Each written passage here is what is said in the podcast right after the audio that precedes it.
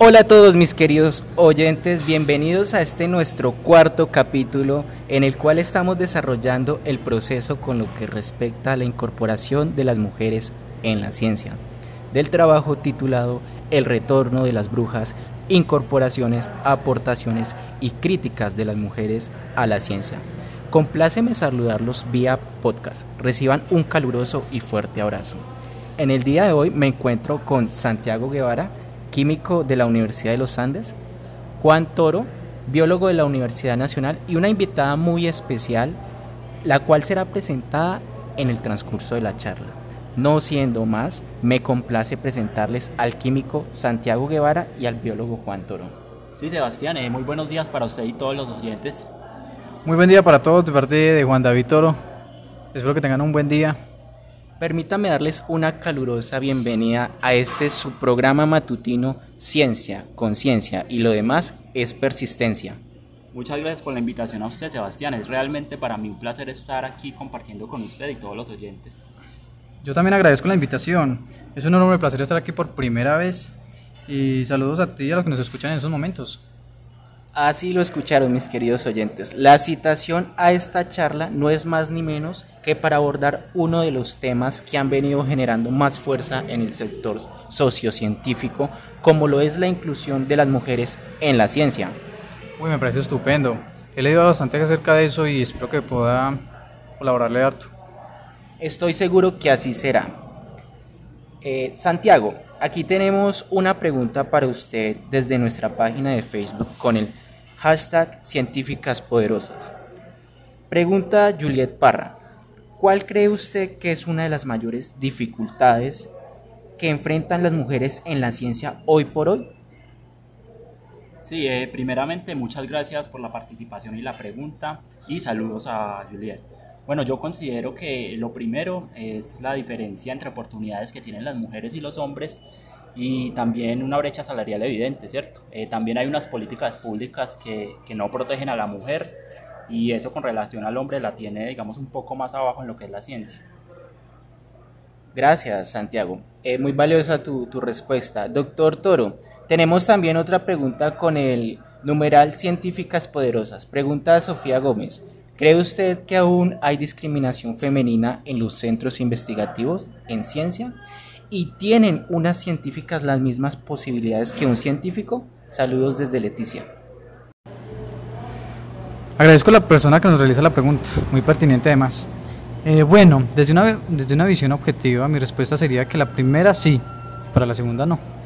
Según los aportes de la literatura moderna, sin embargo, cuando se entra en las diferentes instituciones que regulan la participación femenina en la ciencia, y es más, la libertad absoluta que tienen los centros investigativos para elegir a sus colaboradores, hay cierta discriminación y represión a la expresión femenina. Nunca debería ser así. Desde el mismo origen de las ciencias y el conocimiento, no solo el hombre ha aportado al descubrimiento, estoy 100% seguro que tras bambalinas de lo que el hombre ha aportado ha habido una mujer apoyando, contribuyendo, inclusive generando el conocimiento. Pero no todo ha sido negativo, muchachos. Recordemos que actualmente vemos cómo más mujeres son no solo incluidas en la ciencia, sino también conmemoradas con el premio Nobel. Y esto debería ser un mensaje para todas esas mujeres que pretenden incluirse en la ciencia y que les gusta, que les gusta todo este cuento. Bueno, espero hayan respondido a cabalidad todas las preguntas de nuestros oyentes. Ahora sí llegó el momento tan esperado del programa. Nuestra invitada especial desde Bogotá, Cundinamarca, ella es Daniela García hija del aclamado doctor Manuel García. Buen día a todos, me siento muy feliz de estar el día de hoy con todos ustedes y de poder compartir algunas de mis experiencias como científicas en un mundo con tanta desigualdad de género. Estamos muy muy felices de tenerte el día de hoy en nuestro programa, doctora Daniela García. Ella nos va a poner en contexto, mis queridos oyentes, cómo es el diario de una científica en Colombia, desde que se levanta hasta que se acuesta. Doctora, adelante. Bueno, como lo acaba de mencionar Sebastián, voy a contarles cómo es el día de una científica, madre y esposa como yo y como otras colegas aquí en Colombia. Mi día inicia a las cuatro y media de la mañana, momento en el que realmente quisiera dormir un poco más. Eh, a las seis ya estoy organizada, he preparado el desayuno de mis hijos y mi esposo y les he dejado sus uniformes listos. A las siete es el momento en el que mis hijos van al colegio y mi esposo y yo vamos al trabajo.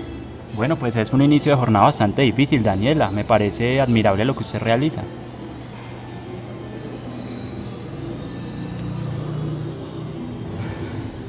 Realmente lo es, doctor Santiago. Eh, bueno, mi esposo trabajó en la empresa SSJD SAS como asistente financiero y yo trabajo en el prestigioso centro de investigación JMLB. Eh, marco entrada a las 7 y 55, voy al baño, me coloco la indumentaria adecuada, como los, los guantes, el gorro, las gafas, entre otras cosas. Luego ingreso al laboratorio y mientras mis colegas varones dedican todo su tiempo, sin interrupción alguna, a su investigación, yo tomo algunos descansos para pensar en todas aquellas tareas que dejé incompletas en la casa. Eh, luego de esos descansos sigo cumpliendo con mis deberes, deberes que están marcados realmente por el machismo, pues para mis colegas varones mi deber es estar en casa cumpliendo mi rol como madre y esposa. Eh, muchas veces me siento muy triste porque lo anterior me ha llevado a pensar que es por eso que nunca me ven como una líder, sino como una persona frágil, llena de preocupaciones y temores y que no es capaz de realizar otras cosas. Es increíble, eh, no sé ustedes mis queridos oyentes, desde donde nos estén escuchando, alguien tenía la idea de cómo era un día visto desde una científica. Santiago, ¿qué piensa de lo que nos comenta la doctora Daniela García? Bueno, Sebastián, pues es definitivamente algo totalmente diferente a lo que nosotros los hombres estamos acostumbrados a, ver y lo que podemos imaginar. Eh, me parece a mí que es un día bastante pesado, porque es que además del trabajo, eh, la familia y el hogar definitivamente demandan mucho tiempo y dedicación. Sí que lo es, doctor Santiago. ¿Y usted, doctor Juan Toro, qué piensa al respecto? Pues mira, Sebastián, yo personalmente la comprendo. Ser madre y científica es un trabajo muy arduo. Soy padre soltero y me resulta un poco cómodo ya que a temprana edad enseñé a mi hijo a autogestionarse. Siempre pienso que en mi, en mi familia en el trabajo, eso es normal. Tengo muchas amigas colegas y es más que fantástico trabajar con ellas. Sí que lo es, doctor Juan Toro.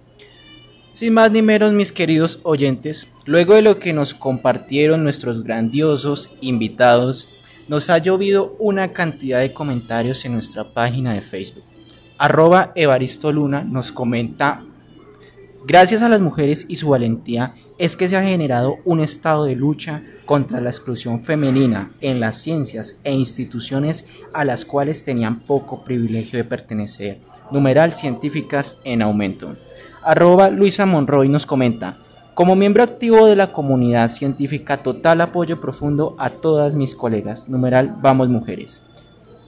Es muy gratificante poder recibir todo este tipo de comentarios hacia nuestro programa. Sin más ni menos, quisiera despedirme con el siguiente mensaje que nos deja una de las mujeres más influyentes en los últimos siglos, María Curie. María Curie dice, no hay que temer a nada en la vida, solo a tratar de comprender, para culminar esta ascensión, no sin antes agradecer la participación del doctor Santiago, la doctora Daniela y el doctor Juan. Por favor, doctores, ¿pueden decirles a nuestros oyentes cómo contactarlos en alguna red social que ustedes manejen? Bueno, Sebastián, eh, muchas gracias primero que todo eh, por haber compartido con nosotros esta tarde y por la invitación. Eh, a mí me pueden seguir como arroba Santiago Muchas gracias.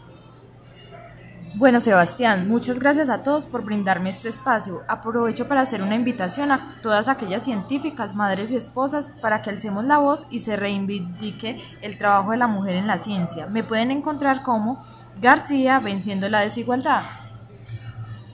No, a ti Sebastián, muchas gracias por la invitación y fascinado por, acompañarnos en este espacio. Es un honor estar eh, junto a personas tan importantes como lo es el doctor Santiago y la doctora García. Espero volver a vernos pronto y éxito para todos. Me pueden seguir en la cuenta arroba Juan Toro Biology vía Instagram.